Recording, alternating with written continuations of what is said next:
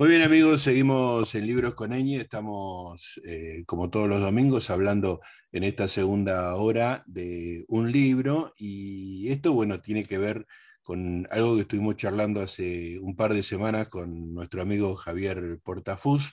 Estuvimos hablando de una película española y de un libro sobre esa película. La, la película era El desencanto eh, una película española del año 76 de Jaime Chavarri, eh, sobre una familia este, relacionada con un poeta relacionado con el franquismo. Y, el libro era The Age of Disenchantments, eh, la era de los desencantos, de el que ahora es nuestro amigo eh, Aarón, que dejé de anotar el, apellido, ya lo tengo tan como amigo que me olvidé el apellido Aarón. Ya lo saludamos y le preguntamos, ¿cómo estás Aarón? Buenas tardes, noches. Eh, eh, pues, pues, buenas tardes, muchas gracias por la, invitación de estar aquí con vosotros. ¿Cómo, cómo es tu nombre completo? Porque no lo... Ah, Aaron Schulman, Aaron Schulman. Schulman, Schulman, ahí estaba. Perfecto. Bueno, eh, estamos acompañados de Javier Portafus, ustedes lo conocen bien, director del, del, Bafisi, director de la revista El Amante durante muchos años, este, y fan de El Desencanto. Vamos a invitar a la gente, lo vamos a poner en, su momento en las redes sociales, vamos a recordar la charla que tuvimos con Javier, donde presentamos este, El Desencanto y el libro de Aarón. Eh, y, vamos a entrar en materia sin dar demasiadas explicaciones porque eso nos llevaría este, el programa entero otra vez contando ese artefacto tan particular que es el, desencanto. Eh, pero ahora sí, eh, digamos que el libro de Aarón es un libro, es una investigación extraordinaria sobre la familia Panero, que son los protagonistas del desencanto, este, y que al, recorrer la familia Panero desde este, el, patriarca Leopoldo, el poeta del franquismo, hasta prácticamente la actualidad, este, lo que hace es un recorrido por, España, por la guerra civil, por el franquismo, por la, la transición, la, salida del franquismo. Es un libro apasionante a muchísimos niveles. Bueno, querido nuevo amigo, eh, queríamos preguntarte primero, eh, después le doy la palabra a Javier, ¿cómo, ¿cómo, es la historia de un norteamericano que este, habla muy bien español, que está casado con una española que vive en España y que en algún momento sufrió el, mismo fogonazo que nosotros con el desencanto? ¿Cómo fue tu historia? Sí, sí, la, la enfermedad panera. Pues me, a ver, me, me pilló en, a ver, digamos, el bicho me pilló en el, el, año 2012, que yo vivía en España, ya casado con, con mi pareja, y vivíamos en Madrid. Y bueno, en ese momento, no sé cuántos años, tenía 28 y estaba en un, poco de ese, ese momento de gente literata, un poco descubriendo, bueno, con la digamos, la cuando la juventud se convierte, empieza a convertirse en la madurez y haciéndome preguntas de qué significa una vida literaria y trabajando en una novela y, otros proyectos. Y, y, luego un amigo mío que es un, es un juez, pero tiene una doble vida de, de, de friki de cine increíble.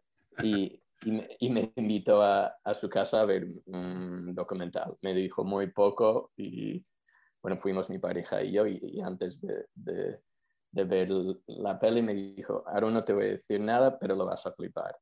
En, porque me conocía y conocía mi gusto un, poco. Entonces mm, vi el documental, que son 90 minutos y, y la verdad que, que salí ahí como que no, ni podía hablar de, o sea, no entendía lo que, lo que había visto. Y en parte es porque en ese momento hablan tan rápido, hay tantos, tantas alusiones culturales que la verdad que sinceramente me, me enteré de, la mitad de la peli. O sea, no, no entendí la, mitad, pero sabía que algo que había aquí algo y como un flechazo. Y para mí sentía que había visto un, como un capítulo perdido del libro de, de Roberto Bolaño, la literatura de...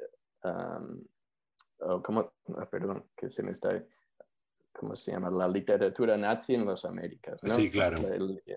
Entonces sentí que esta familia es fascista, pero muy literaria y no sé, me, me hipnotizó y de ahí pues empezó mi, eh, mi, obsesión y quería saber más y más y más. Volví a ver la peli mil veces mm, y claro, yo vivía en España, estaba muy interesado en, en la historia y también al final como lo que más yo creo que me enganchó fue claro, yo en ese momento intentando entender mi vida en relación a la literatura, los libros y luego de ver los, pane, los paneros como cada uno bebía una versión de la vida literaria o un, digamos, un tipo de figura como el maldito, como el que, el, ¿cómo se llama? Ermitaño, y, y la madre que es musa, pero se convierte en escritora todo, entonces para mí fue como de pasar varios años con la familia estudiándolos, haciendo entrevistas, leyendo todo, fue para mí como una exploración de las varias manifestaciones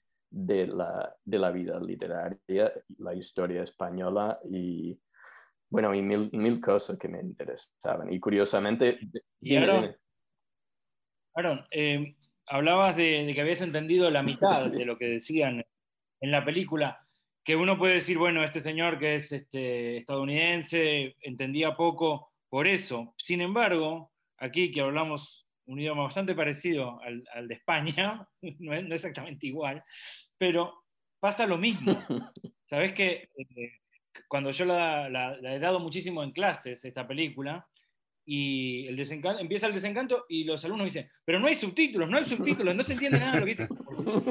La secuencia esa del, de la, de la, de la mesa, cuando debaten sobre qué película hacer y sobre si es más importante Leopoldo padre o Leopoldo hijo, eh, ahí no entienden nada, la gente no entiende nada, e incluso en Argentina se entiende muy poco. El sonido de la película, si bien ha sido limpiado, es bastante difícil de, entender. Y pensaba en tu doble condición, ¿no? De alguien extranjero frente al idioma.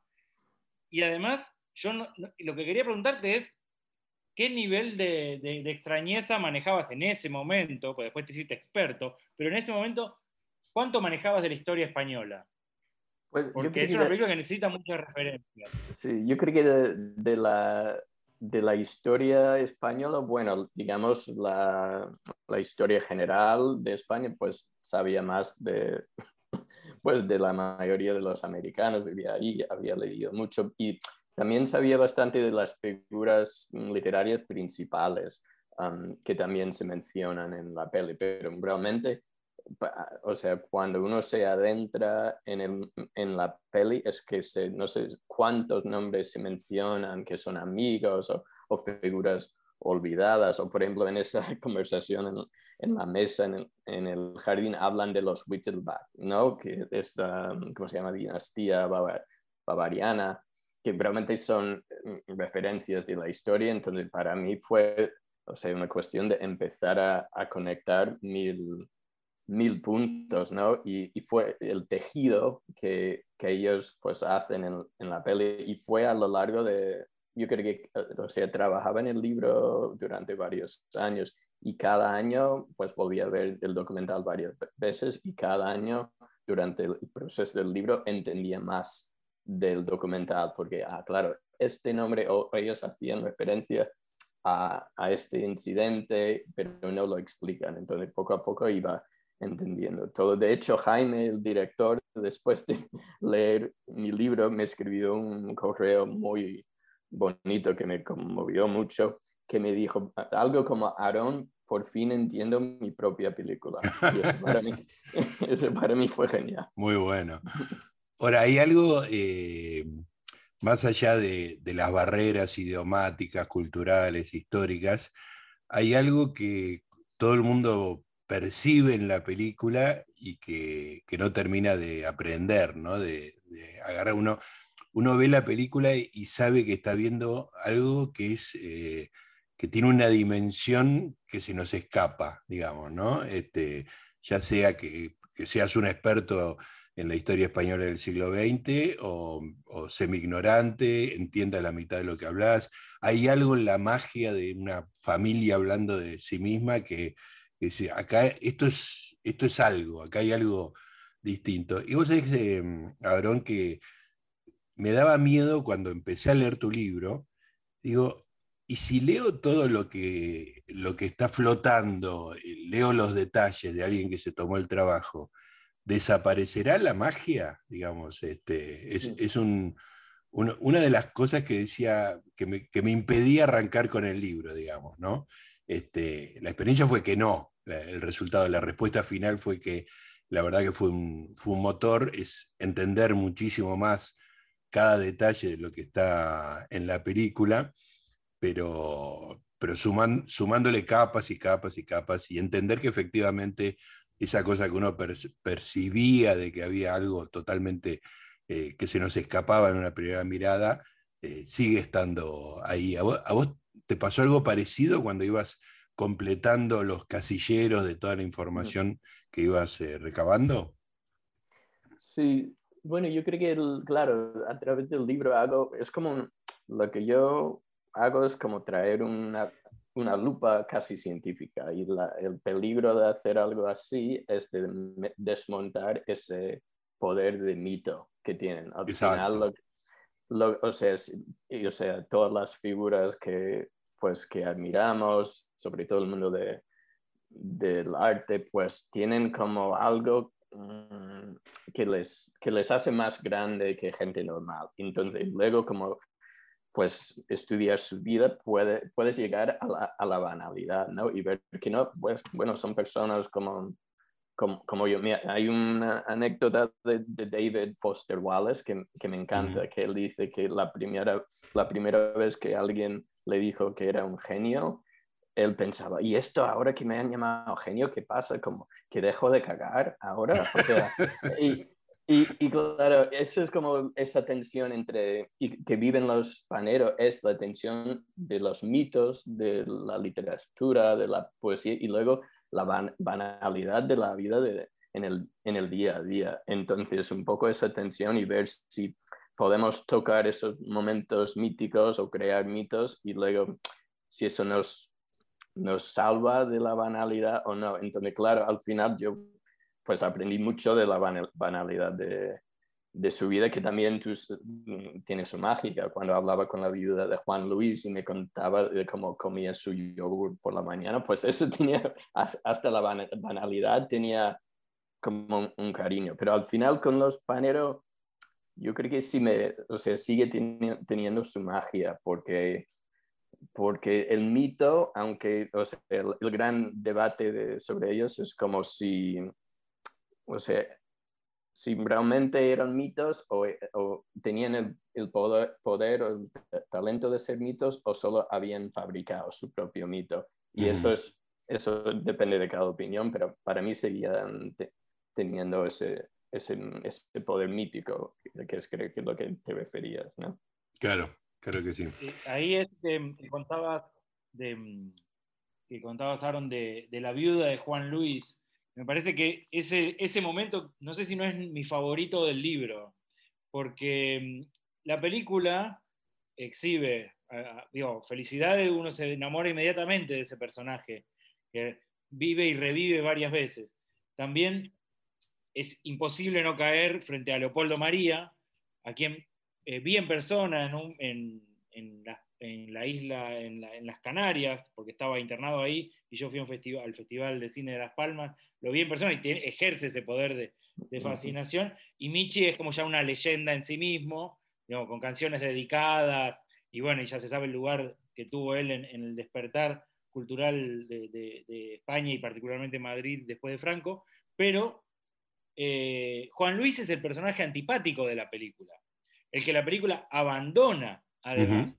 Y eso que contabas, lo del yogur, me lo acordaba perfectamente, porque era, era eh, el momento en que Juan Luis se revelaba como un personaje entrañable. Y en la película uno dice, este es un, pelmazo, ¿no? qué, irritante que es Juan Luis, Y, ese, ese, retrato que haces de, Juan Luis en, la intimidad, que yo ni sabía, toda esa parte no la sabía, em, la verdad que es, es, entrañable. Y te quería preguntar por un personaje lateral que está mencionado en la película, y si alguna vez te tentaste con investigar sobre esto, que era el enterrador, del que habla Felicidad, cuando dice eh, que, era amiga del, del, sepulturero, del enterrador del cementerio, que, le presenta al nuevo y le dice, yo me voy a conocer tumbas por el mundo, pero le presento a este señor que, que con mucho gusto también la enterrará. Le dice que para mí es uno de los grandísimos momentos de la película y siempre me intriga si alguien hizo esa investigación, que no está en el libro, capaz que es para un segundo libro, ¿no? No, no, pues, pues no, no llegué a investigar eso, pero sí que fui a, pasé varios días en, en Astorga hablando con mucha gente y claro, tuve que pasar por la tumba familiar de, de la familia y un poco como pasar tiempo ahí, un poco absorber esa sensación de mito del, del, peso de la historia, pero del, del, hombre este, ah, que tiene que ser muy, muy personaje y una, una figura curiosa, no, al, final no, no llegué a, a, un nivel tan, tan profundo, me tuve que parar en algún, algún momento. ¿Cómo, ¿Cómo, siguió tu...? Sí, es un libro de, alguien que se fanatizó, ¿no? ¿El, el qué? Ay, perdón. Que es un libro de alguien que se fanatizó y entró en una especie de obsesión eh, la verdad que es un libro que, cuando finalmente lo empecé a leer le decía a Gustavo, no puedo parar, no puedo parar. Eh, y además leyéndolo digitalmente, que odio leer digitalmente, y me pasó que solo leía tu libro. Mm, que, es como pues encontrar un, hermano de obsesiones, ¿no? Pues me, alegro. Y, fíjate que, que, recorté 200 páginas, que al final tuve que una vez hacer. Y, y, incluso así sabía que estaba dejando fuera mil, mil cosas, pero claro, la, la idea era una, un libro, hacer un libro asequible que podía enganchar y, y luego eso casi entrar en un nivel académico cuando, o solo para panelistas y frikis como, como yo y al final quería enganchar un público más, más amplio. ¿Cómo quedaste después del libro, digamos? Eh, ¿qué, ¿qué, reverberaciones tuviste y qué, este, cómo siguió tu relación con los paneros, por decirlo de alguna manera. Mm, pues, mm, o sea, fue un, un tiempo muy, muy bonito cuando salió el, el libro en, en, Estados Unidos y un tiempo muy intenso porque para promocionar el libro y, y para compartir mi, mi, pasión, pues mm, compré los derechos norteamericanos del documental durante, ah.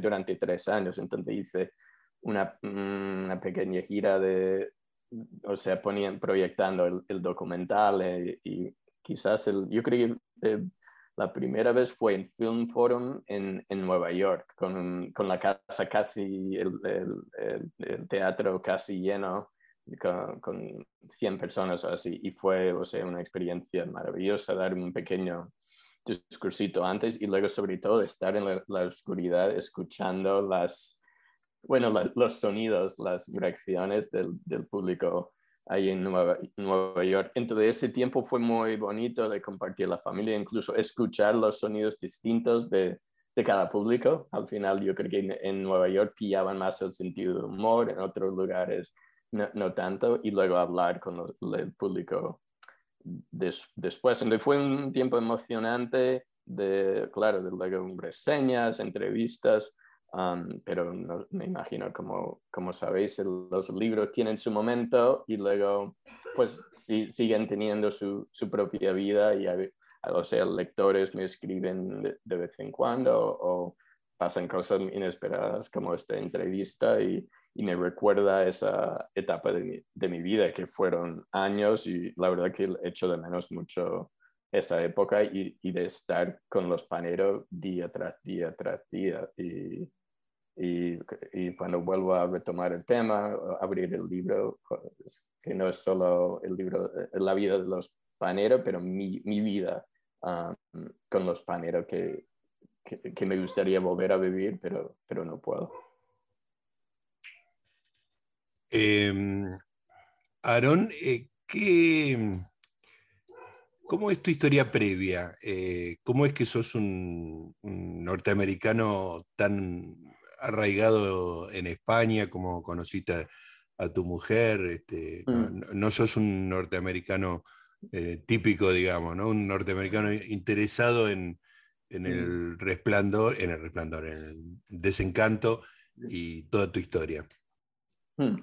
Pues tengo varias teorías sobre eso. Yo creo que en parte es, depende, bueno, soy, soy de familia judía y yo creo que en, como los judíos solemos ser gente mm, que, que viajamos o incluso yo crecía en la América profunda y la verdad que no me pegaba, no, o tenía una infancia buena, me gustó, pero no me sentía como en casa o exactamente a, gusto el 100%. Entonces, durante, cuando ya adulto, pues viajaba mucho, igual mm, buscando hogar o buscando donde podía encajar. Y claro, al final, o sea, en parte de la vida adulta es no, no en, o sea, crear tu hogar donde, donde estés. Entonces viajaba y, y, pues así conocí a mi, a mi mujer en, en Guatemala, en un, eh, en un orfanato, de, o sea, los dos como voluntarios ahí, esto cuando yo tenía 26 y ella 23 y fue uno de esos momentos mágicos, pasamos ocho días juntos y de ahí aquí estamos casi 15 años después. Y claro, después de conocernos, mm, bueno, el tema de visados, de dónde estar juntos, volvimos a, a Guatemala y luego nos mudamos a España, nos, nos, casamos por el amor, pero también por los papeles.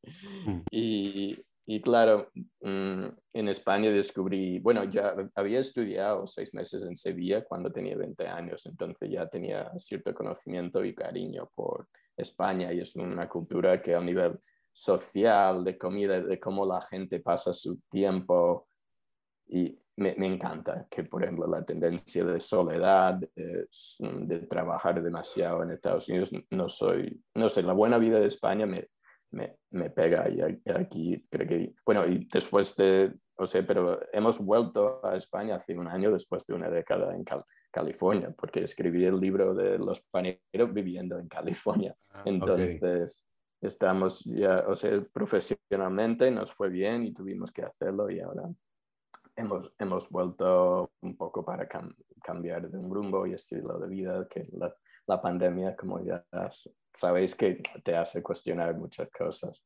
Y, pero bueno, bueno, para volver a tu pregunta, yo creo que ha sido mm, mi búsqueda de experiencia de, de cultura y, y, intentar entender la literatura como forma de vida, que es una, un viaje sin fin. ¿De qué estado sos? Soy de, de Michigan. Michigan. Ahí está. Eh, el, otro día cuando hablábamos con, con Javier en, el, en, la conversación que tuvimos sobre tu libro, eh, terminamos, este, bueno, es algo que pasa con Javier habitualmente, que terminamos con una nota de pesimismo, este, pensando, pensando que la película había sido un tema de conversación social, digamos, sobre todo obviamente en España, y que hoy es como un, refugio de maniáticos como nosotros tres, este, eh, un, libro que no, que no tiene ambiciones de ser eh, masivo, eh, quiero pensar. Este, quiero, quiero saber qué, qué opinas de eso y que me cuentes además si el libro tiene traducción al español, si la va a tener, si hay algún interés en ese sentido. Bueno, sí, o sea, yo creo que me, me encanta vuestra, bueno, la, mm, pregunta que hiciste al final del, de, la conversación. Y yo creo que, yo creo que Javier, lo planteó como un doble milagro, en el sentido de que es un milagro que se haga una peli tan rara así, que el hecho de, que, de hacer algo que no es, no es mm, típico, ¿no? Y luego que esa peli tenga una repercusión tan fuerte, ¿no? Es como dos cosas, pues, pues, y por eso es como, la verdad que tiene una, no sé, la, hay cosas que históricas que son imposibles de predecir, de planear y,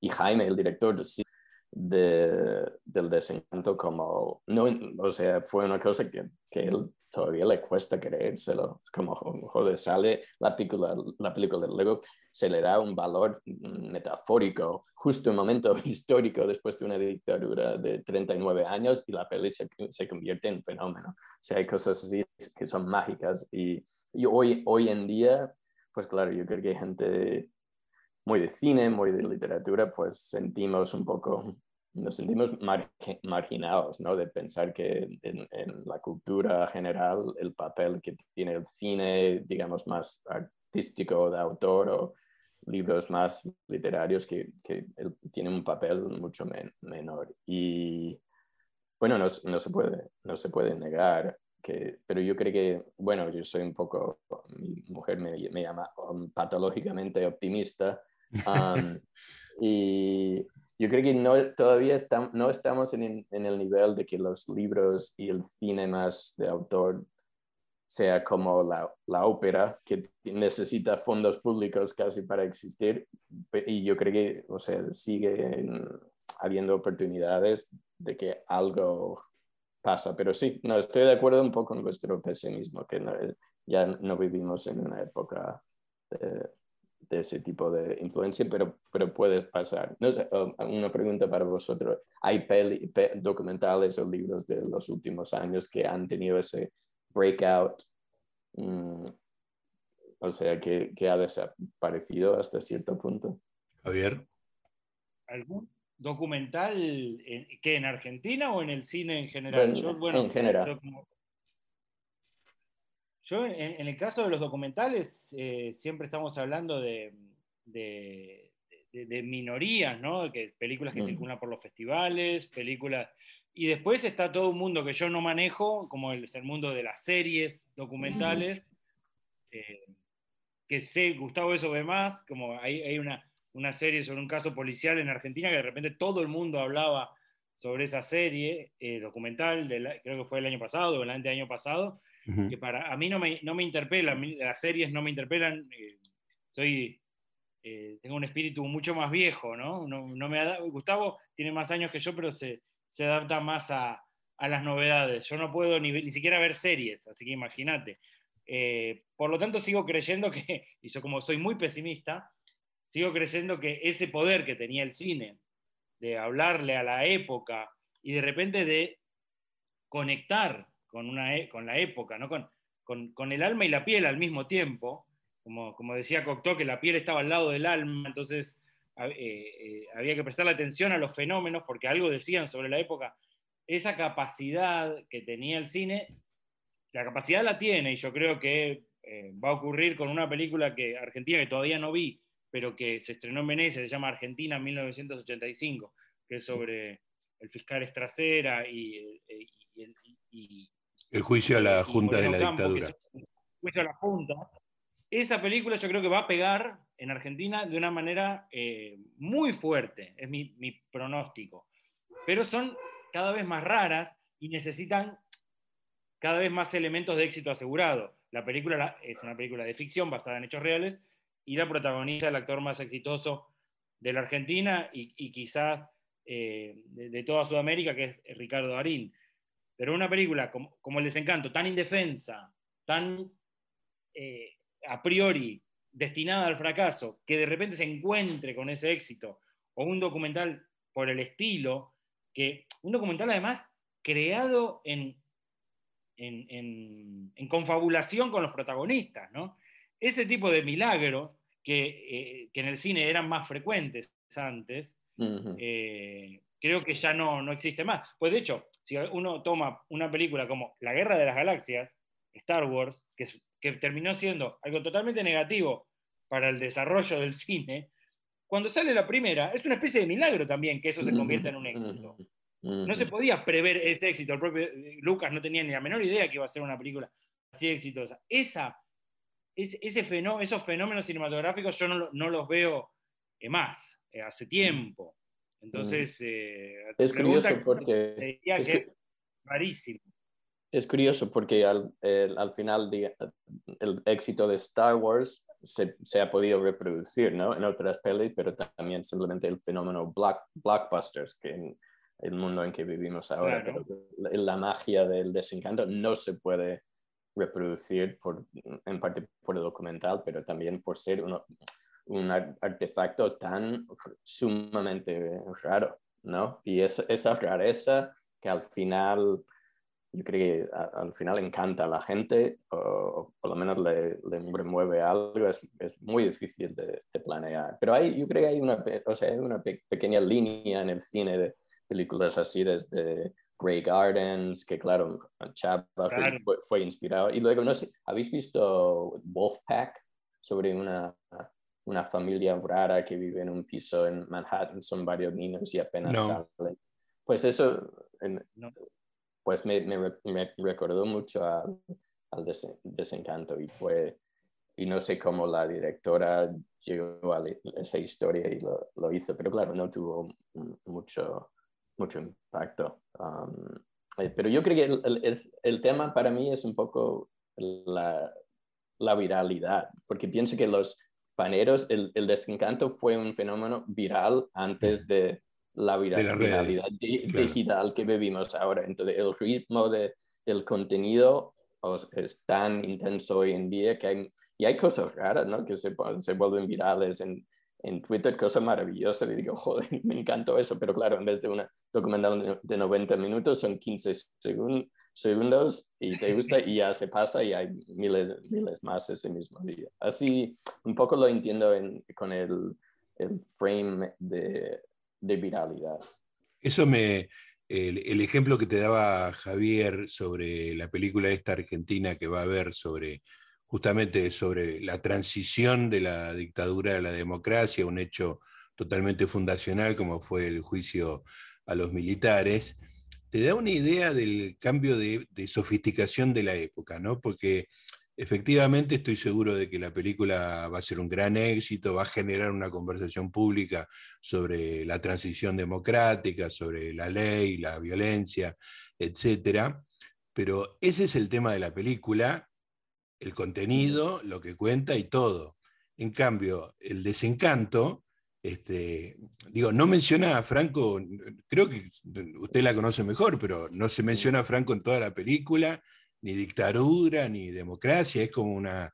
Eh, es muy sofisticado el hilo que une al desencanto con su época y había un público muy sofisticado para eh, percibir eso y, decir esto está contando la historia. Es, digo, ese cambio de sofisticación es un poco el, la base del pesimismo de, Javier, ¿no? Sí, sí, lo entiendo. Sí, bueno, uno toma los, los, los libros más vendidos en los 60 y en los 70, en los libros más vendidos, digo, masivamente los libros que más se vendían, y tomás hoy los 10 libros más vendidos y es directamente, eh, me da la razón a mí y, me le da la razón a tu mujer, que sos un optimista patológico, ¿no? Porque es, tremendo reconocer, eh, digamos, el consumo cultural de las épocas y es, es, es, eh, es para llorar, como es, para balearse en un rincón, como dice, como dice el tango. Eh, algo cambió, y como bien decía Gustavo, eh, esa sofisticación del desencanto, porque, eh, digamos, no solo no se nombra Franco, sino que tampoco aparece el padre, esa, sofisticación de no mostrar al padre. Digamos, son decisiones cinematográficas, narrativas, familiares, pero son decisiones que enaltecen a la película y que es muy difícil hoy en día hacer una película así. Nombraste Grey Gardens y acá con, Gustavo también somos del, club de, Grey Gardens, película absolutamente maravillosa, eh, que bueno, que después tuvo su versión ficcional, con estrellas, ¿no? porque la manera de actualizar las películas es quitarles la magia, me parece. Sí, pero yo no sé, con el tema del... yo me pregunto mucho si somos, si el, digamos, nuestro nivel de, de sofisticación, sofisticación de pensamiento ha empeorado o simplemente los hábitos del consumo han cambiado y gente un poco más mm, tradicional como nosotros, que son, o sea, gente enamorada de los libros, nosotros vemos el fin del mundo, cuando realmente la, simplemente el, consumo de información, ideas, mm, no nos gusta porque somos del libro y cine, pero realmente puede que la gente sea más sofisticada o que, haya más gente sofisticada que hace 40 años. Son preguntas que me, me, hago mucho porque tenemos esta tendencia de, ay, madre mía, los bestsellers, mira, que la gente es muy tonta. Y, y puede, puede que sí o, o, o no, es, es difícil. O por ahí es una sofisticación que no estamos, porque somos de otra época, este, aunque vos no en edad, pero sí en espíritu, eh, es una sofisticación que no podemos registrar, que no nos damos cuenta. Porque lo que bueno, viniendo de un punto de vista estadounidense, lo que hemos visto en los últimos años, o yo he visto, es el mainstreaming como de ideas muy académicas han entrado en eh, la cultura popular con una fuerza que, que pues, que, que, no es de antes, en parte es por el Internet, como ideas como intersectionality y Mm, o sea, ideas académicas como de virtue signaling en Twitter, de señalar, ver, o sea, ideas muy interesantes que, al final son parte del día a día del discurso y no tienes que ser un profesor en la universidad para, para utilizar términos así. Eso me hace, de mi, mi manera patológica, un poco optimista entre mil, mil pesimismos. O sea que... Iba, a volver a una, a una, pregunta anterior que no contesté. Era Dale, sí, vos la, la edición de, de, mi libro en, en español, ah, que es una cosa que, que, tengo mucha mucha, mucha gana que, que llegue a pasar, pero por ahora entre, o sea, no he encontrado una editorial española y me han, me han dado varias explicaciones y entre el nivel, o sea, entre eh, entre el tema económico de que son, es un libro largo, que no va a vender muchos ejemplares y la traducción, la, o sea, la impresión al final, que es difícil recuperar el, el dinero invertido. Y por otro lado, me han explicado como que, que ha habido cierta incomodidad con mi libro en, entre en, el mundo editorial en, en, España, igual porque toco, poco escribo sobre el mundo editorial de esa época y algunas figuras siguen y, también porque hay pues mm, sentimientos fuertes sobre los paneros que por un lado yo creo que gente me puede ver como otra persona que ha llegado a mitificar a esta familia insoportable, por un lado, y por otro lado, amigos dicen, joder, viene este yankee aquí a contar las cosas privadas de mis, de mis amigos, pues, mm, pues no. Entonces yo creo que puede ser un poco una mezcla de, de, todo y del, del, mercado. Pero, o sea, tengo, o sea, sigo pensando que voy a encontrar un editorial tarde o temprano porque quiero que mi, mi familia española, que quiero que mis suegros lean mi libro y mis amigos aquí que no, que no leen, leen, en inglés. Pero ya, ya veremos um, qué pasa con eso. Qué interesante ¿eh? esa resistencia. Esa respuesta, además, eh, son todos argumentos para, para, los pesimistas, ¿no? Porque pensá que eh, la idea de, del mundo editorial sintiendo algún tipo de incomodidad porque hablas sobre ellos, en, en la época en, en, la que salió el desencanto, hubiera generado pelea, problemas, interés, eh, discusión, que es lo que se perdió totalmente de...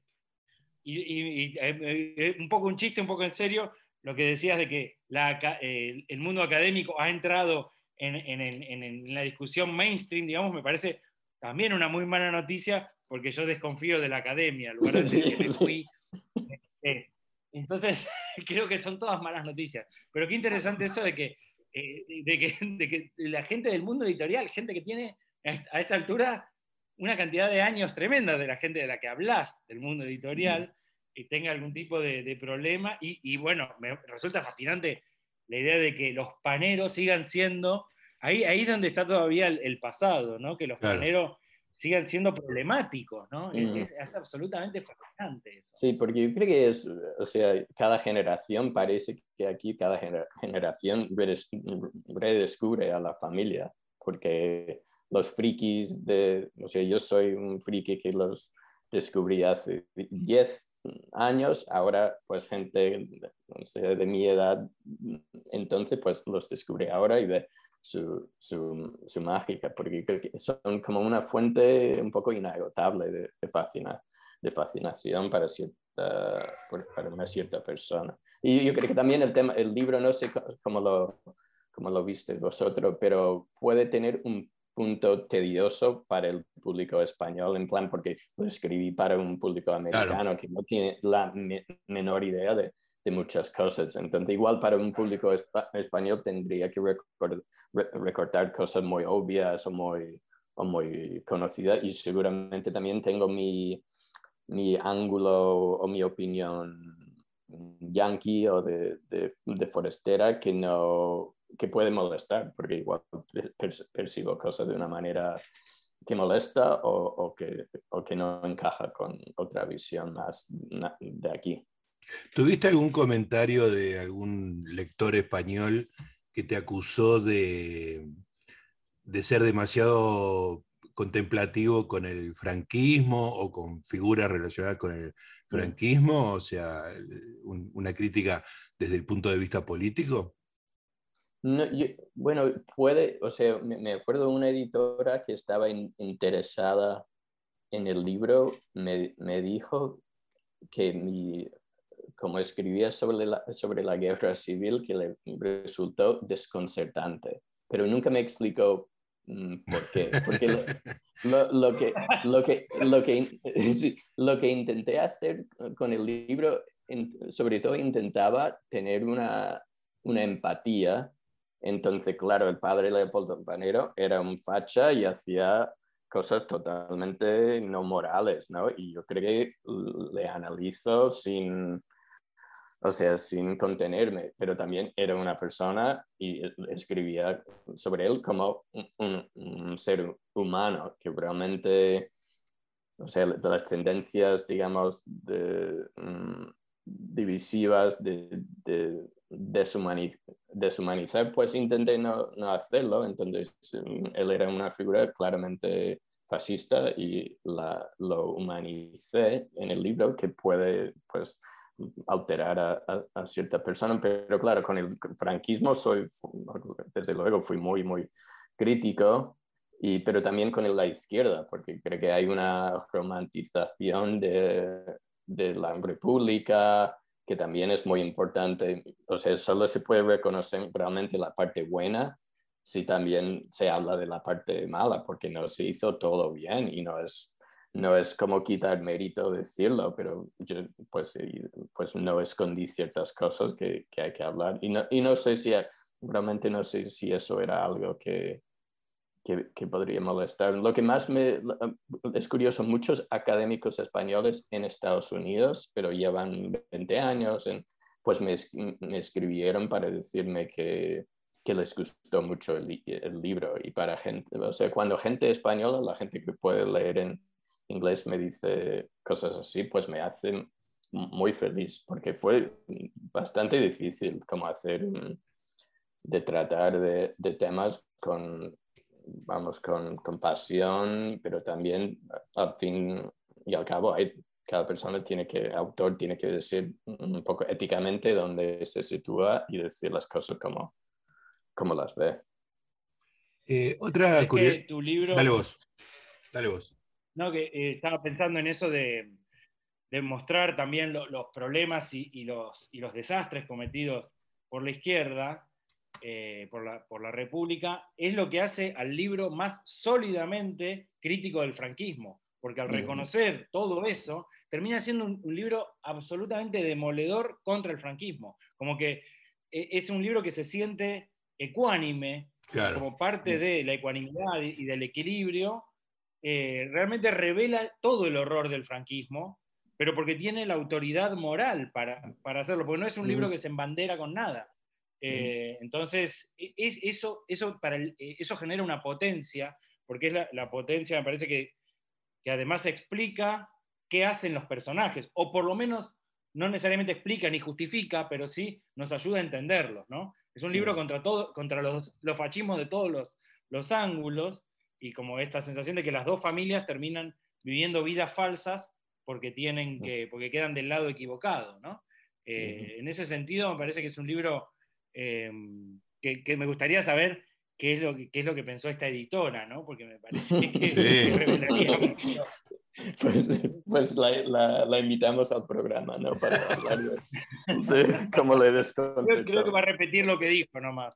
Y pues curiosamente, el, segundo documental sobre la familia Panero, no sé si lo habéis visto después de tantos años, Michi quería llamarlo el desconcierto. Entonces, pues, palabra tiene una potencia. Eh, yo vi las dos películas. Ah, no, te quería contar que yo vi las dos películas en el año 2001, las dos en el cine, primero El Desencanto y después, después de tantos años, con diferencia de uno o dos días. Fue una experiencia directamente demoledora. La vi las dos seguidas en la sala de cine. Oh, sí, yo, o sea, el, el, segundo documental es, es brutal, porque realmente en el documental, aunque es, o sea, aunque Leopoldo ya está hecho un poco un desastre y tal, pero luego de ver la decadencia, no, me acuerdo como 14 años después o 16, pero es, es brutal porque era, eran bellos y jóvenes en, en, el, y tenían la vida por delante y luego ves, o sea, 15, 20 años después, dónde están ahora y es muy, muy deprimente. Sí, de hecho, eh, yo no la había visto y a raíz de, bueno, del libro, de volver a ver El Desencanto, me, puse a ver eh, la segunda película y la tuve que dejar. Eh, porque no, me sentí preparado. O sea, en algún momento la voy a ver porque quiero mm. completar mi, cultura panero, pero no estaba, me, me, generaba una angustia tan brutal que digo, bueno, ya llegará el momento, ¿no? Es muy fuerte. Sí, sí. Y es, la historia de ese documental es curioso. Tenía, yo tenía un capítulo muy completo sobre eso, eh, solo sobre ese documental que tuve que cortar, pero fue o sea, curioso porque Michi, claro, quería un poco recuperar su, su fama de, de nuevo, entonces quería que lo hiciera Jaime, Jaime no quería, luego Ricardo Franco al final lo hizo y como España es como un país muy pequeño en la, en la élite cultural, que Ricardo Franco es el primo de Javier Marías, Javier Marías era el mejor amigo de Michi en, en, su, su, juventud y al final hace la peli, pero fue más bien una confirmación de la, de la, del declive de la familia, más eso que un, un second chance, una segunda oportunidad. Claro. Bueno, eh, Aarón, la verdad que es un, placer hablar con vos. Eh, hago lo que quiero con el programa, pero lo que tengo es una limitación de, tiempo, porque podríamos seguir charlando mucho más, cosa que ya vamos a encontrar alguna excusa para hacerlo. Este, pero este, la verdad que fue, fue un placer eh, haberte descubierto así de la nada, como nos sucedió con el libro y, después conversar con vos y tu, amabilidad, tu claridad y tu excelente español. Pues no, el placer ha, sido mío. Muchísimas gracias. Señor Javier, despídase. Bueno, bueno, Aaron, muchas gracias y es un placer encontrar a alguien que le pasó lo mismo con el desencanto y que hizo algo muy bueno a partir de eso, como, como este libro que este, hacemos votos porque salga, salga en España y se arme una de esas, este, una de esas polémicas a la que el mundo nos tenía acostumbrado antes. Pues, pues muy bien. Gracias, gracias, Pues y si, y si, estáis en Barcelona, pues, mm, pues llámame y quedamos. Ahí, ahí estaremos, ahí estaremos. Seguimos con el programa, estamos en Libros con Eña acá por CNN Radio Argentina, un poquito de música.